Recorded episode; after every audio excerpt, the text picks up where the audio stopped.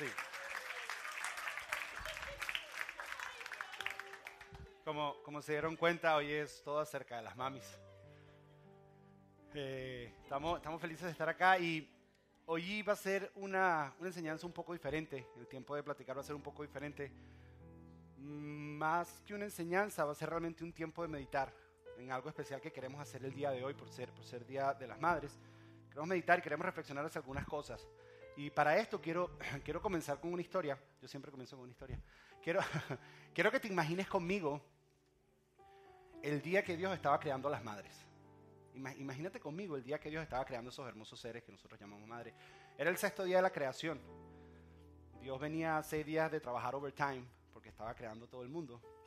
Y en eso se le aparece un ángel y le pregunta a Dios, le dice, Dios, eh, eh, con este modelo que estás haciendo como que lo estás pensando mucho y te estás tomando mucho tiempo. Y Dios le responde al ángel y le dice, es que no has visto las especificaciones. Dios le dice, tiene que ser fácil de limpiar, pero no puede ser de plástico. Él dice, tiene, tiene que tener 180 partes movibles y todas reemplazables. Dios le dice, tiene que poder funcionar únicamente a punta de café y sobras de la cena. Y tiene que tener la capacidad de sanar desde un raspón en una orilla, en la rodilla, perdón, desde un raspón en la rodilla hasta, el desamor más grande del mundo con simplemente un beso. Y le dice, además, para todo lo que va a hacer, necesita alrededor de seis pares de manos. Y el ángel le dice, ¿seis pares de manos? Y esa es, la versión estándar. Eso es imposible. Y Dios le dice, ¿sabes qué? El problema no me lo están dando los seis pares de manos. Me lo están dando los tres pares de ojos que tiene que tener. Es- Esos tres pares de ojos que ven a través de las paredes y de las puertas, que le preguntan al niño qué estás haciendo y ella sabe lo que el niño está haciendo allá adentro. También tiene dos pares de ojos en la parte de atrás de la espalda, porque cuando ella está haciendo algo, le puede decir al niño, deja eso que estás haciendo sin ni siquiera mirarlo. Pero lo más importante, esos dos que tiene frente de ella, que si el niño viene con algún problema, con simplemente mirarlo, con simplemente verlo a los ojos, le dice, te entiendo, te amo, todo va a estar bien. Todo va a estar bien. Y cuando, cuando pasa eso, el ángel muy respetuosamente agarra, agarra a Dios de la manga y le dice, has estado trabajando mucho, ¿por qué no descansas? ¿Y por qué no terminas mañana? Y Dios le dice, no puedo. Es que estoy a punto de terminar de crear algo tan cercano a mi corazón, algo tan cercano a mí, algo que se parece tanto a mí. Y, y ya tengo un modelo que ya casi está. Mira, este, este modelo, le dice Dios al ángel, este modelo tiene, tiene la capacidad de si está enferma, curarse ella sola. Al mismo tiempo, al mismo tiempo que alimente una familia de seis con una libra de carne nada más. Y puede mantener un niño de nueve años tranquilo por 15 minutos. Y el ángel la ve y empieza a caminar alrededor de este ser. Y, y le dice, pero es tan suave. Y Dios orgulloso le dice, pero al mismo tiempo tan fuerte. Si tú supieras lo que esta mamá es capaz de soportar. Entonces, el ángel le dice, y, y puede pensar. Y Dios le dice, no, no solo piensa. Piensa, razón y puede empatizar con el dolor de los demás. Y el ángel se acerca un poquito más a este ser que Dios está creando. Y pasa su dedo por la mejilla y le dice, Dios, pero, pero esto tiene un liqueo. Está liqueando. Yo te dije, no puedes poner demasiado. Se va a llenar de estrés. Y Dios agarra este líquido en su dedo y lo mira tras luz y empieza a brillar y le dice, no, no es un liqueo. Eso es una lágrima. Una lágrima, le dice el ángel, ¿qué es una lágrima? ¿Para qué es una lágrima? Y Dios le dice, "Ja, una lágrima, una lágrima es para las alegrías, es para las tristezas, es para la soledad, es para la ansiedad. Y el ángel le dice, Dios, tú eres un genio. Una vez más lo hiciste y Dios sorprendido le dice, es que esa lágrima yo no la puse ahí. Entonces hay algo tan parecido a Dios, hay algo de divinidad en lo que las madres son, que hoy en día lo hemos perdido en esta cultura. Hay algo en el corazón de Dios que es tan cerca a lo que es una madre. Y hay algo en lo que es la madre que es tan cerca a lo que es Dios, que se nos ha olvidado. Y es por eso que en esta mañana Nuestra meta y nuestro propósito es tan simple como honrar a las madres. Eso es lo que queremos hacer hoy. Esa es la única meta. No venimos a decirles cómo ser mejor mamá, porque yo no puedo enseñarles cómo ser mejor mamá, se los aseguro. Pero hemos venido a honrarlas. ¿Y qué es honrar? Honrar es reconocer y valorar todo lo que ustedes hacen. Honrar es detenernos, aunque sea por un día, y agradecerles a cada uno de ustedes por todo lo que hacen. Es más, si tienes una madre al lado tuyo, tu mamá está al lado tuyo, ¿por qué no te detienes y le das gracias en no? Dile gracias, volteate al lado y dile gracias por todo lo que haces. Gracias, Rodrigo. Tú no eres mi madre, pero gracias. ¿Sí ves? Venimos a hacer eso. ¿Por qué? Porque hoy en día vivimos en una cultura donde a las mujeres que deciden poner a sus hijos por encima de su carrera, se burlan de ellas. A las mujeres que deciden poner a sus hijos por encima de sus carreras, dicen que tienen menos valor, que valen menos. Eso es lo que la sociedad nos dice. Vivimos en esa cultura que dice eso. Y nuestra, nuestra esperanza hoy es que aquellos de nosotros que no somos mamás, como yo, podamos salir de aquí honrando y agradeciendo todo lo que nuestras mamás han hecho por nosotros. Eso es nuestra esperanza. Y al mismo tiempo que cada madre que está aquí en este lugar pueda salir de aquí con la cabeza bien en alto y orgullosa de eso que Dios le ha entregado que se llama maternidad. Que pueda salir orgullosa diciendo, sabes que sí, Dios me lo dio y es un regalo. Porque nosotros creemos que las mamás tienen la capacidad de cambiar el mundo. No de acuerdo como la cultura dice, sino de acuerdo como Dios dice. Y creo que hay algo en ustedes que puede impactar y puede cambiar el mundo. Hay algo único en ustedes que se acerca a Dios. Y hoy queremos descubrir qué era lo que movía a Dios al crear a las madres. ¿Cuál fue la motivación? ¿Qué era lo que había en su corazón? ¿Cuál era su idea? Vamos a leer algunos versículos que son exclusivamente para madres. Eso es lo que vamos a estar haciendo hoy porque nuestra esperanza es que salgan orgullosas de lo que es ser una madre. Ahora, para hacer esto, necesitamos ver un poco la diferencia entre un hombre y una mujer para poder valorar lo que una madre hace. Como por ejemplo, yo no sé si tú sabes que si tú te sientas con una niña de 5 años y estudias su vocabulario, el 100% de su vocabulario son palabras. Si tú te sientas con un niño de 5 años a estudiar su vocabulario, el 50% de sus palabras son sonidos nada más.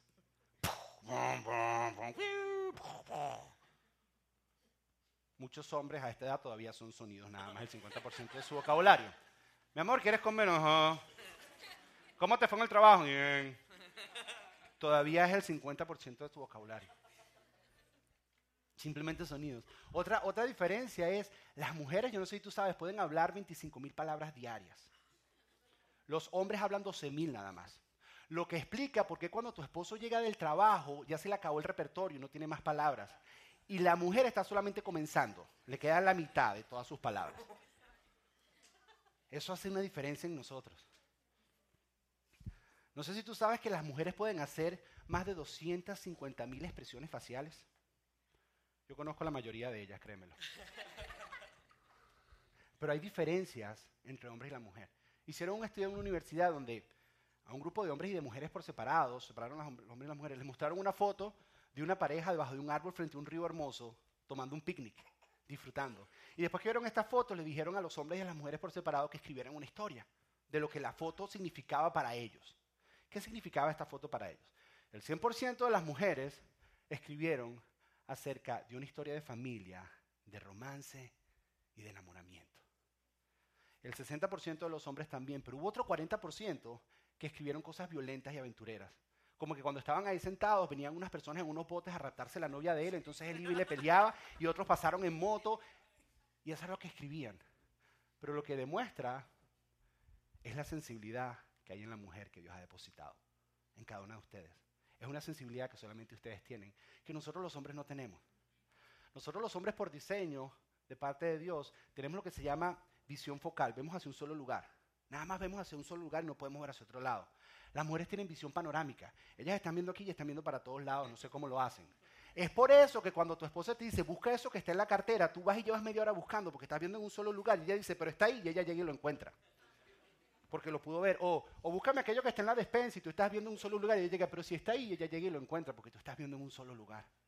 Porque nosotros como hombres vemos en un lugar, pero una mujer, una madre, una madre ve más allá, ve a las personas y ve las necesidades. Eso es lo que hace una mamá. Una mamá ve las necesidades que nosotros los hombres no vemos. Eso yo lo veo casi todo el tiempo con mi esposa. A veces nos vamos acá a la iglesia y me dice, no sé quién sitio, no sé quién sitio, estaba medio rara, tiene como que algo. Y le digo, no, yo creo que tú te lo estás imaginando. Y a la semana recibimos una llamada que estaba viviendo algo. O, o llego al colegio de traer a Matthew, y estuve todo el tiempo en el carro con Matthew y apenas Matthew entra por la puerta y le da dos palabras a mi mamá, perdón, a su mamá, perdón, a mi esposa, le dice dos palabras y ella me pregunta, ¿y qué tiene Matthew? Yo le digo, nada.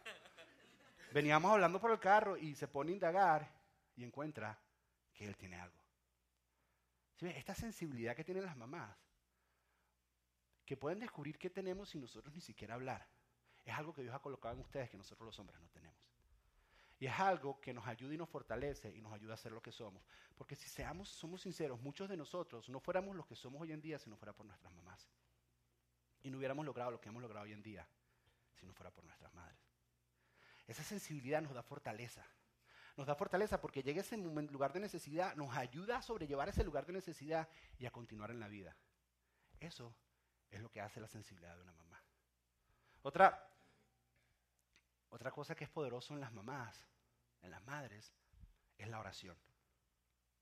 La oración de una madre puede muchísimo. Grandes personas en la historia, presidentes, personas que han cambiado la historia, que tú conoces como nombres famosos, como George Washington y personas famosas en toda la historia, personas que han reformado la fe, personas que han reformado diferentes cosas, te dicen que fue el poder de la oración de su mamá lo que cambió el destino de ellos. Una mamá callada, una mamá en silencio, una mamá orando, una mamá escuchando. Una mamá todo el tiempo en las necesidades de su hijo. Cuando, cuando Jesús iba creciendo, María, la esposa de José, la mamá de Jesús, aquella que Dios había escogido para que fuera su mamá, cuando iba creciendo, la Biblia dice en Lucas capítulo 2, versículo 7, dice lo siguiente, dice que pero María guardaba todas estas cosas en el corazón y pensaba en ellas con frecuencia. Dice que mientras Jesús iba creciendo, había ciertas cosas que María escuchaba acerca de Jesús y las guardaba en su corazón. Y esa palabra guardar es que volcaba su corazón completamente hacia esas cosas. Dice que pensaba en ellas con frecuencia. Hombre que está acá, a lo mejor tú has experimentado esto que yo he experimentado, que a lo mejor nuestro hijo tiene un poquito de fiebre o tiene algo que está viviendo y yo me toca dormirme y en dos minutos empiezo a roncar. Pero en un momento abro mis ojos y mi esposa está desvelada al lado de mi hijo, guardando en su corazón lo que mi hijo está viviendo. O a lo mejor fue tu mamá que se desveló muchas noches por las cosas que tú estabas en la calle haciendo y te esperaba. Si ves, una mamá hace eso, una mamá guarda en el corazón. Y ese guardar en el corazón de alguna manera se convierte en oración. Porque Dios Dios escucha las preocupaciones, Dios escucha la ansiedad, Dios escucha el dolor de cada mamá. Y eso es una oración. Lo que, lo que quiero decirte, mamá, que estás aquí, es que a lo mejor tú piensas que debieras orar más. Y yo hoy te digo que tú oras más de lo que crees.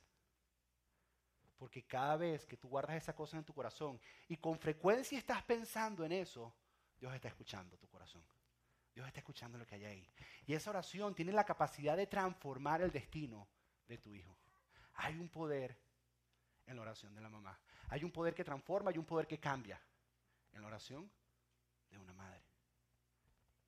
No quiero decir que mucho más que en el del padre, porque el del padre tiene ciertas características, pero hay algo en la oración de una madre que no tiene la oración de un padre. Entonces, una madre nos da fortaleza para continuar en la vida porque son sensibles a nuestras necesidades. Una madre, una madre al orar por nosotros de alguna manera va escribiendo nuestro destino. Pero hay algo que una madre hace que sin más nadie puede hacer y es el consuelo de una madre. Nadie consuela como mamá. Es por eso que cuando mi hijo se cae no viene corriendo donde mí, sino va corriendo donde mamá. No hay nada como el consuelo de una madre. Es tan impresionante el consuelo de una madre que Dios, cuando fue a expresar la manera en que Él quiere consolar al mundo, miren la imagen que usó. Dios dice en Isaías capítulo 66, versículo 13 dice, como una madre consuela a su hijo, así los consolaré yo a ustedes. O sea, Dios dice, voy a buscar una imagen que exprese lo más parecido en la tierra que se parezca a la manera en que yo los quiero consolar. Y Dios dice, así como una madre consuela a sus hijos, así yo los quiero consolar. Porque no hay nada más poderoso que el consuelo de una madre. Luego, luego Dios dice más adelante, dice en Isaías 49 dice, ¿puede una madre olvidar a su niño de pecho? ¿Puede no sentir amor por el niño que dio a luz? Y la respuesta a esta es no. Porque una madre no puede. Dios dice, ¿será que puede? No, así soy yo con ustedes. El consuelo de una madre puede transformar. El consuelo de una madre, el consuelo de una madre va más allá de las fallas de su hijo. Cuando todo el mundo renuncia a las oportunidades de su hijo, ahí está su madre para consolarlo y decirle, tú puedes. El consuelo de una madre lleva fidelidad. Lleva a decirle, tú puedes continuar. El consuelo de una madre trae esperanza donde ya no había esperanza. Hay algo, hay algo. En cuando una madre seca una lágrima que es diferente a cuando un padre seca una lágrima. Hay un poder. Hay algo en una madre cuando soba una rodilla y dice sana, sana, colita de rana que es diferente a cuando un papá lo hace. Hay algo diferente en el abrazo de una madre que no está en el abrazo de un padre. Nunca nosotros, jamás, subestimemos, nunca subestimemos el poder que hay en el abrazo de una madre. Nunca subestimemos el poder que hay en el, en el consolar de una madre. Nunca lo subestimemos. Yo creo que tiene el poder de dar vida de levantar esperanza donde todo estaba muerto. Yo creo que tiene poder. Ese, fue el caso de David y Kate Ogg. Ellos estaban teniendo unos días, uno de los días más felices de su vida. Era el día del nacimiento de sus dos gemelos, Jamie y Emily. Y en ese mismo día algo ocurrió, que solamente el abrazo de una madre pudo cambiar la historia. Quiero que veas conmigo esta historia. The birth of a baby, one of life's happiest moments. But for Kate and David Ogg, their elation came to a screeching halt after one of their twins, baby Jamie, born premature at 27 weeks, was pronounced clinically dead. Doctors told her, I said, Jamie didn't make it, we've lost him. The nurse handed the baby's limp body to his parents to say goodbye. But instead, the mother talked to her newborn when she could have been mourning him. This footage taken by her midwife. Jamie lay on his mother skin to skin for two hours. She cuddled him and stroked him and said, Your twin sister Emily is fine. He started gasping more and more regularly. I'm like, oh my God, what's going on? She says the doctors told her not to get her hopes up. It's just a reflex. He can't be alive.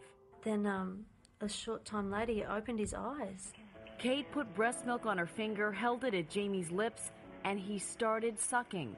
Her doctors were in shock. He just kept shaking his head and moving it around. I don't believe it. I don't believe it. A medical miracle. Baby Jamie came back to life before their eyes. Luckily, I've got a very smart, very strong wife who um, instinctively did what she did. If she hadn't have done that, I believe that Jamie probably wouldn't be here. It's inspiring for, for a lot of people. Magic in a mother's touch. Even doctors say there's something to it. Isn't it interesting that the body, the mother's warmth, the, the effort that she'd had up to that period of time was passing through to the child? That's pretty amazing. Jamie and his twin sister Emily are now five months old and happily living at their home in Sydney, Australia. We were lucky. Yeah. We feel so fortunate. So lucky. We're like the luckiest people in the world.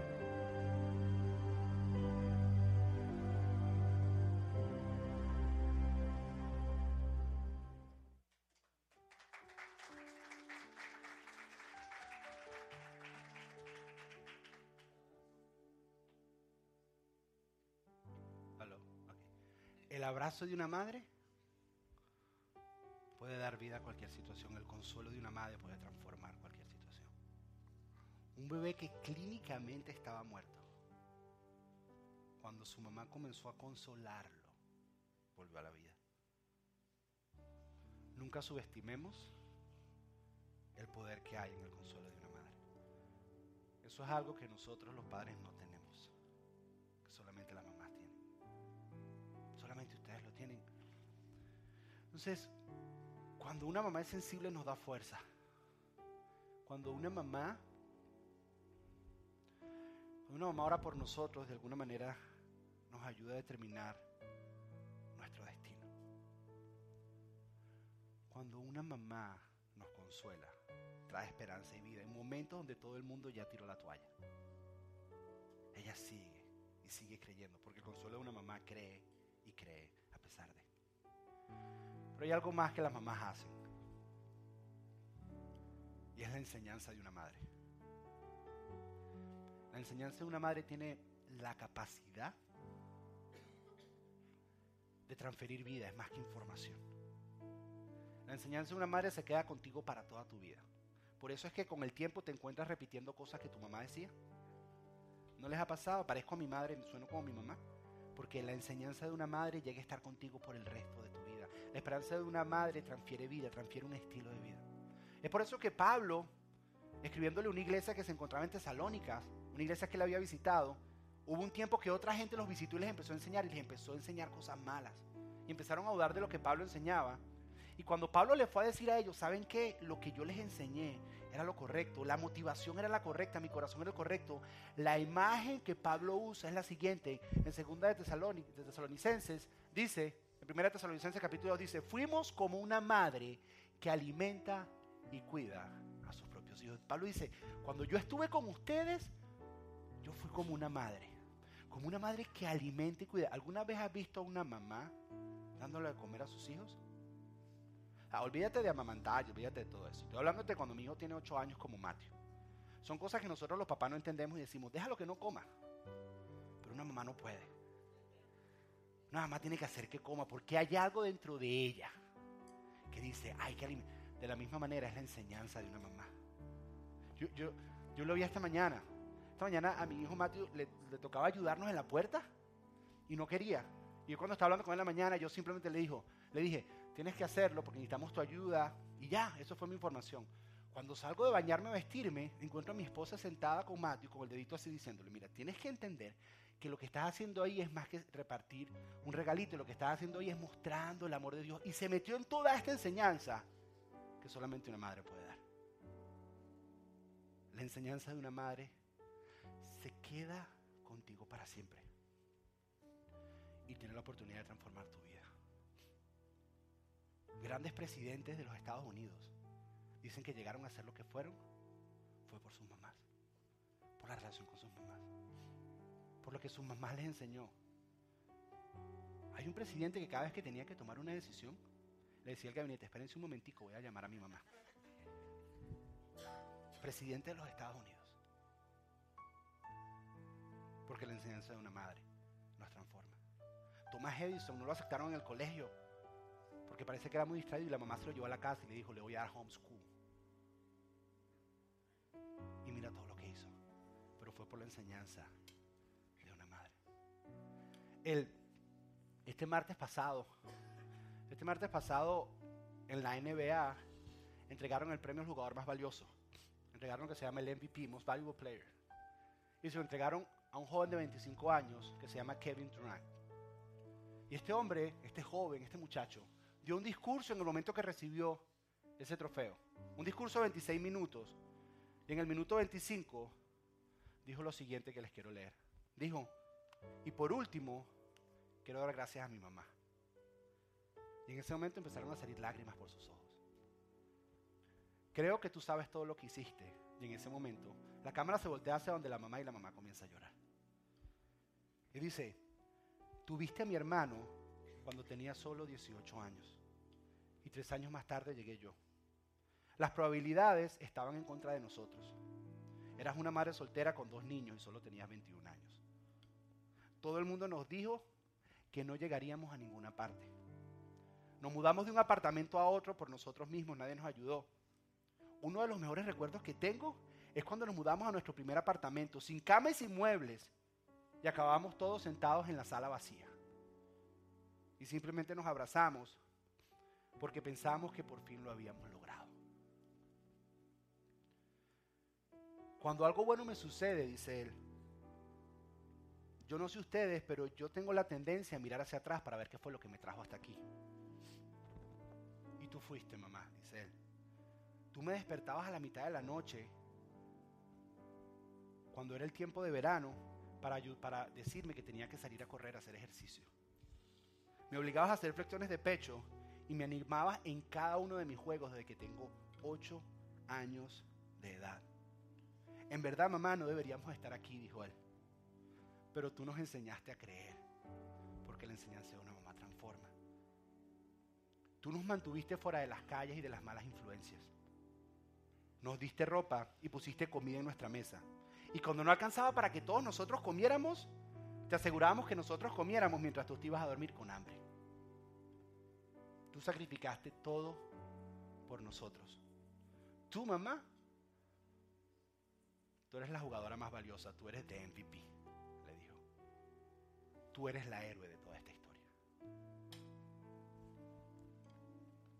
¿Por qué estamos diciendo todo esto? Porque hay una mentira en la cultura que se ha infiltrado en nuestras vidas. Y lo dije al principio, y es que nos han dicho que el ser mamá es menos. Que el ser mamá te quita valor. Que si quieres transformar y cambiar el mundo, tienes que dejar a tus hijos en la casa y tienes que salir al mundo de los negocios. Y aquí no estoy diciendo que las mujeres no deben trabajar y no, no, tiene nada que ver con eso. Tiene que ver con que abracemos la maternidad que Dios les ha dado a cada una de ustedes. Que si ustedes realmente quieren dejar un impacto en el mundo, lo dejan en sus hijos. Si ustedes quieren dejar un legado, ustedes tienen algo que puede transformar el mundo. Son esos hijos que tienen en sus manos. Y a través de esa sensibilidad les dan fortaleza. A través de esa oración determinan el destino de cada uno de ellos. A través de ese consuelo levantan esperanza en momentos muertos de su vida.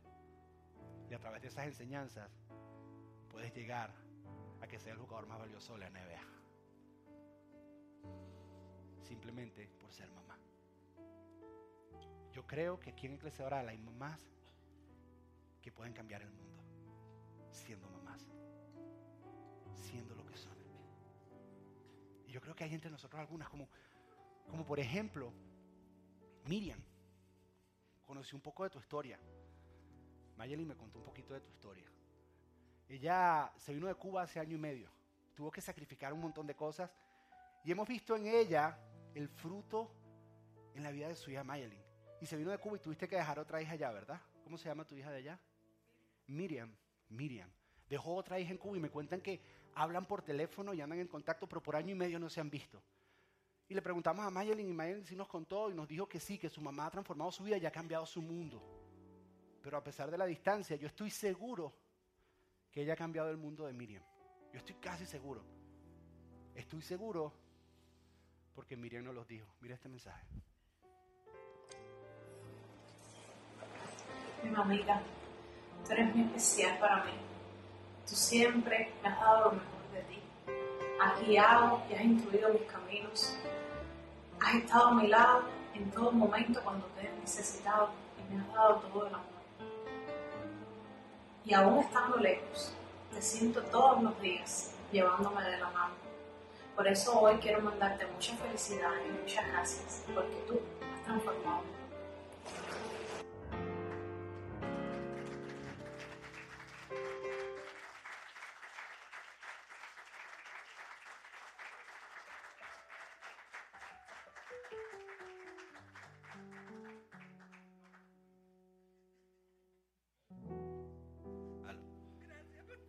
Porque creemos que tú eres de esas madres que transforman mundos. Ahora, ¿cómo en serio? y así como ella, hay muchas de ustedes que están transformando la vida de sus hijos. Que a pesar de la distancia, ella todavía dice, ¿sabes qué? Yo te siento cerca y siento que sigues transformando y cambiando mi mundo.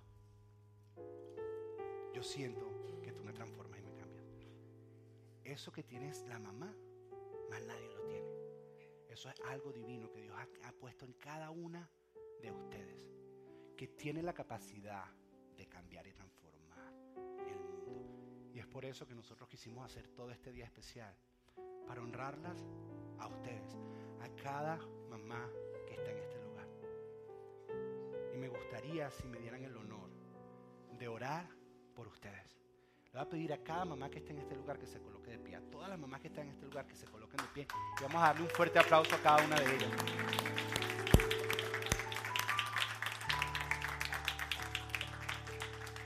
Y quiero pedirle que también se coloquen de pie aquellas que algún día quieren ser mamá. Colóquense de pie también. No aquellas que están, colóquense de pie también por abrazar la maternidad y lo que Dios les ha dado. Y yo quisiera orar por ustedes. Número uno, quiero darle las gracias parte de Iglesia Oral, pero quiero darles las gracias de parte de Dios por abrazar lo que Dios les ha dado.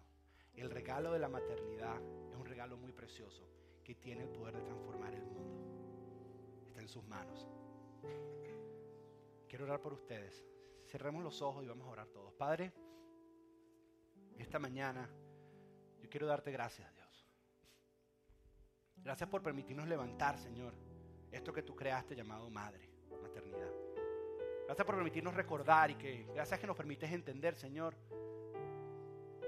nuestra posición como iglesia y cómo tenemos que hablar la verdad, Señor. Que no somos una iglesia machista, no somos una iglesia, sino que entendemos que el hombre tiene una función y que la mujer tiene una función. Y en este día queremos detenernos y decir que la función que la mujer tiene es honrosa y tiene el poder de transformar el mundo. Yo quiero pedirte por cada madre soltera que está en. Yo que junto con mi esposa estamos criando hijos, hay momentos que me pregunto y digo, ¿cómo hacen las mamás solteras? Porque si, con, si nosotros dos es difícil, Señor. Yo te pido que les des fuerzas a esas madres, Señor. Que renuevas las fuerzas y que transformen la vida de sus hijos, Señor. Quiero pedirte, Señor, por, por cada mujer que está aquí que desea ser madre. Señor, te pido que pongas en ella el deseo, Señor, salga esa maternidad en ellos. Que entendamos, Señor, que incluso para ser madre no necesitas tener hijos todavía sino que la maternidad es algo que está en cada mujer. No es algo biológico, es parte de tu diseño en cada mujer, Señor. Y te pido por aquellas que han intentado y que todavía no han podido, Señor. Yo declaro bendición sobre los vientres y declaro que se abren, Señor. Y que aceptan, Señor. De la matriz, Señor, y que aceptan, Señor. Y declaro frutos, Señor, en ese lugar, Señor. Quiero pedir por aquellas madres que en algún momento han perdido sus hijos, que traigas consuelo en sus vidas. O aquellos que tienen a sus hijos lejos, Señor. Que puedan traer consuelo, Señor. Trae consuelo sobre ellos, Señor, y que nunca duden del impacto que han tenido en la vida de sus hijos. Yo te doy gracias por darme el honor de compartir esto el día de hoy. Y por darme el honor de orar por estas preciosas y hermosas madres